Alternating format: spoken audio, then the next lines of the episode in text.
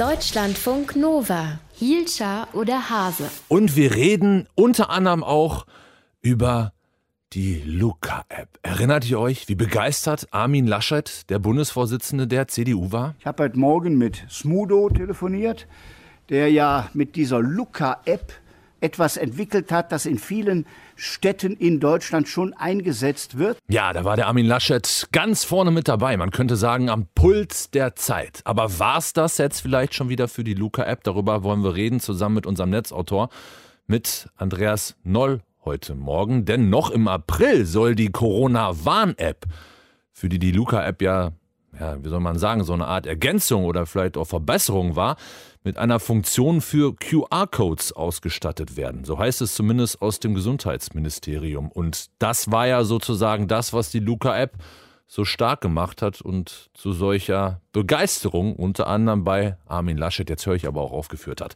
Äh, Andi Noll ist unser Netzautor heute Morgen. Wird die Luca-App damit überflüssig oder nicht? Also nach allem, was ich bislang äh, von diesem Projekt höre, würde ich sagen nicht. Also ich glaube das nicht, dass sie überflüssig wird, weil die April-Version der Corona-Warn-App, also wir wissen noch nicht genau, wann das erscheint, dieses Update, trotz QR-Code-Funktionalität anders funktioniert, so verstehe ich das zumindest, als die Luca-App.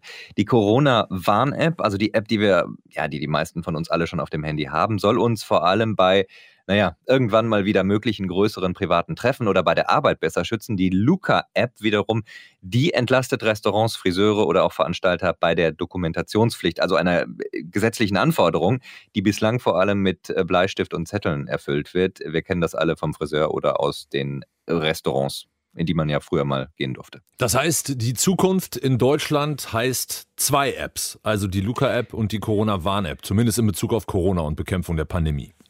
Ja, man muss zumindest wissen, welche App für was eingesetzt werden kann. Denn die Verwirrungsgefahr, die sehe ich da durchaus real, denn es ist wohl gedacht, dass beide Apps die gleichen QR-Codes lesen können. Aber die Corona-Warn-App, die bleibt auch nach dem Update ein dezentrales System. Wir haben das hier schon mehrfach in der Sendung erklärt, dass das Gesundheitsamt nicht mit Namen oder Telefonnummern von Kontaktpersonen versorgt. Also das Gesundheitsamt hat ja keinen Zugriff auf unsere Corona-Warn-App. Das Update sorgt lediglich dafür, dass man selbst vor Corona-Clustern gewarnt wird, wenn man sich an dem betreffenden Ort via QR-Code ein- und ausgecheckt hat. Es bleibt dann weiter meine Entscheidung, ob ich mich testen lasse oder nicht. Das Gesundheitsamt erfährt von meiner Anwesenheit nichts. Das hört sich ein bisschen so an, als ob es erstens sehr kompliziert wäre und zweitens dem einen, der oder der anderen in den kommenden Wochen nochmal genau erklärt werden müsste. Mir zum Beispiel. Ja, ich glaube in der Tat, dass man dann in den kommenden Wochen viel Aufklärungsarbeit leisten muss. Die Verantwortlichen müssen klar kommunizieren, welche App wann zu nutzen ist.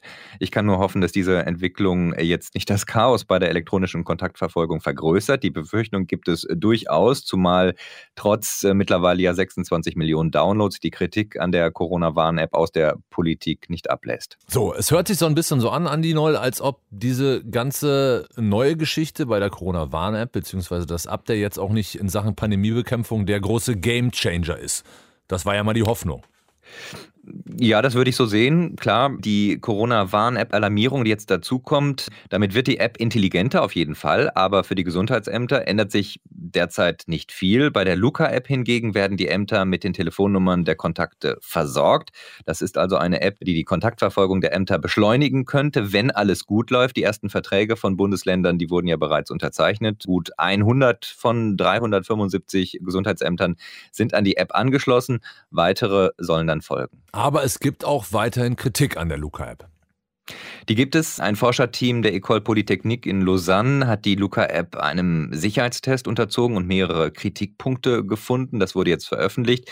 Die Studie wurde allerdings noch nicht äh, von unabhängigen Fachleuten überprüft. Aber der zentrale Kritikpunkt, den es da gibt, das ist der, über den auch schon äh, seit langem diskutiert wird. Das ist der Datenschutz, denn es hängt von der Absicherung des zentralen Servers bei der Luca-App ab, ob die eigenen Kontaktdaten sicher sind oder nicht. Und diesen zentralen Server, den hat man ja bei der Corona-Warn-App eben umgangen, weil die Information eben nur auf unserem Handy abgespeichert wird. Das Forscherteam hat einige Szenarien beschrieben für diese Luca-App, in dem die Daten der App-Nutzer eben nicht geschützt wären.